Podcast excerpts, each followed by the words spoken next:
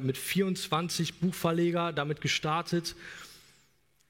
Setzt du dir, also setzt du dir immer wieder Ziele, um, um dich selber, sage ich mal, auch zu pushen, um da ähm, voranzukommen oder hast du das Gefühl, es passiert einfach alles wie von selbst? Also äh, Zeitschriftenverleger, nicht Buchverleger, das verwechseln manche. Also ja, genau, mit 24 jüngster Zeitschriftenverleger. Äh, das hatte ich mir gar nicht als Ziel gesetzt, mit 24 das irgendwie zu werden, aber ich hatte es mir immer als Ziel gesetzt, in der Medienbranche zu arbeiten.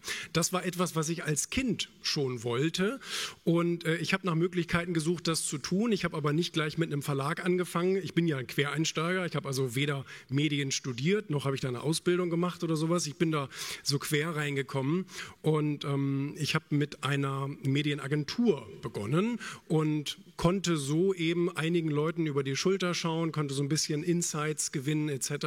Und dann hat sich sozusagen das Werkzeug ergeben. Ich habe gelernt, wie macht man das und habe mir dann daraufhin ein Ziel gesetzt. Das passiert mir auch ganz oft, muss ich sagen, weil man kann es ja entweder von vorne oder von hinten aufzäumen. Entweder du hast den großen Traum, suchst dann die Werkzeuge oder manchmal hast du ein Werkzeug in der Hand und denkst dann, wie kann ich das benutzen.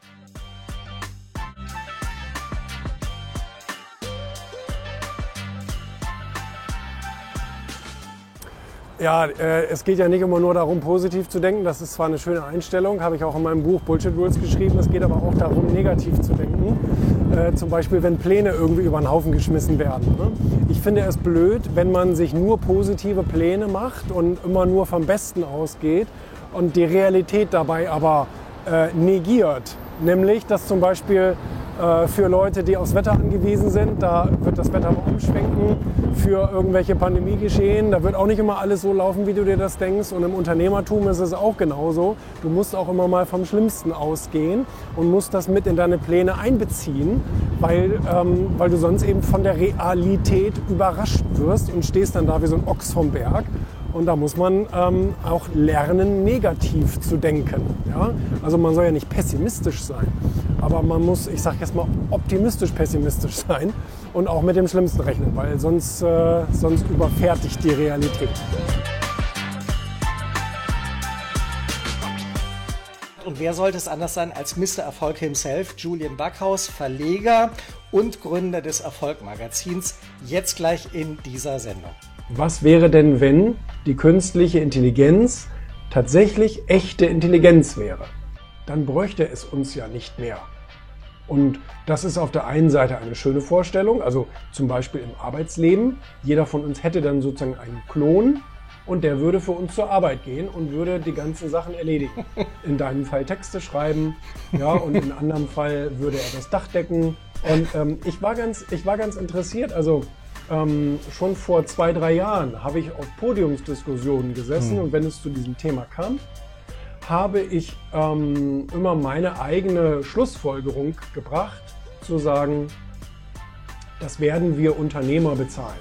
Wir Unternehmer sind ja diejenigen in der Regel, die dann eben diese künstliche Intelligenz zum Einsatz bringen. Sowohl als Software als auch maschinell, also das heißt Robotik etc. pp.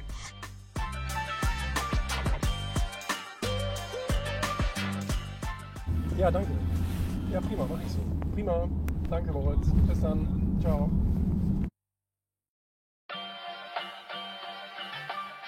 Ja, ich nutze morgens natürlich erstmal die Zeit, auch im Auto ähm, die ganzen E-Mails zu beantworten, die so über Nacht reingekommen sind. Auch ab morgens äh, 7 Uhr kommen dann die ganzen Mails von Mitarbeitern und Redakteuren etc. Und dann habe ich ein paar Telefonate, die ich dann führe.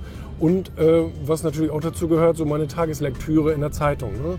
Ähm, ich lese vier Tageszeitungen jeden Tag, damit ich auch so ein bisschen äh, über das Weltgeschehen informiert bin und weiß, was wir auch vielleicht als Themenfokus nehmen etc. Und von daher, das ist morgens immer ganz, äh, immer ganz praktisch, dass man die Zeit noch hat. Ne? So, heute haben wir wieder einen ganz gut vollen Tag. Ähm, Im Studio ist einiges los. Ich habe nachher noch eine Besprechung mit Jörg oben und äh, dann kommt noch jemand für eine kurze Besprechung unten vorbei. Und ähm, ich hatte heute Morgen jetzt auch schon einiges an Telefonaten auf dem Zettel. Ja, dann wollen wir doch mal loslegen. Okay, genau.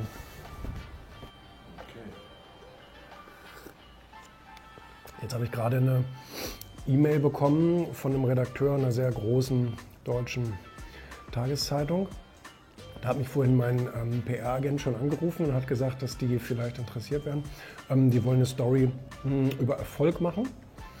Mh, hm, aber beruflichen Erfolg jetzt nach Corona und so weiter und so fort.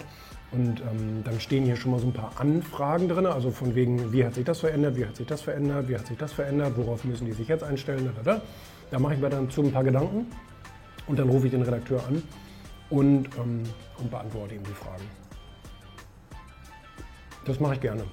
Das mache ich regelmäßig gerne, wirklich auch natürlich. Also nicht nur, dass ich selber Medienschaffender bin, sondern ich helfe auch gerne anderen Medien, irgendwelche Stories zu bauen. Ne? Gerne doch. Ja.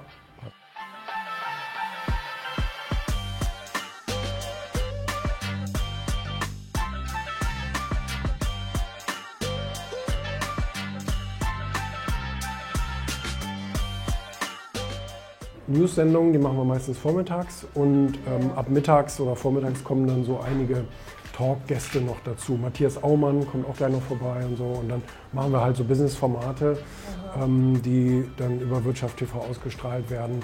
Wir haben ja, ähm, wir haben hier mehrere Portale, die wir beliefern. Also einmal fixe Portale wie Finanzennet, Wall Street Online und so weiter. Das sind so typische Finanzportale.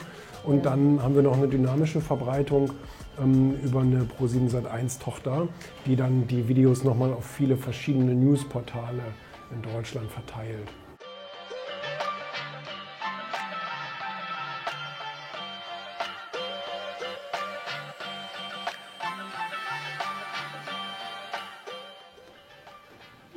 Überhaupt nicht zu glauben. Also da habe ich jetzt schon wieder gar keinen Bock drauf. Das ist eine gute Frage, ja. Also wir haben einen Anspruch. Der, der Werbeslogan auf der Homepage vom Backhaus Verlag ist seit ähm, zehn Jahren guter Name, gute Qualität. Und darauf legen wir Wert. Also einerseits stehe ich mit meinem Namen da. Das heißt nicht irgendwie XY GmbH, sondern es ist halt die Backhaus Verlag GmbH, steht mein Name drauf. Und wenn da irgendwas schief läuft, dann bin ich auch schuld sozusagen, öffentlich gesehen. Ähm, das ist schon mal so eine Art Selbstverpflichtung, so wie der Klaus Hipp das auch gemacht hat. Ja, ich stehe mit meinem Namen.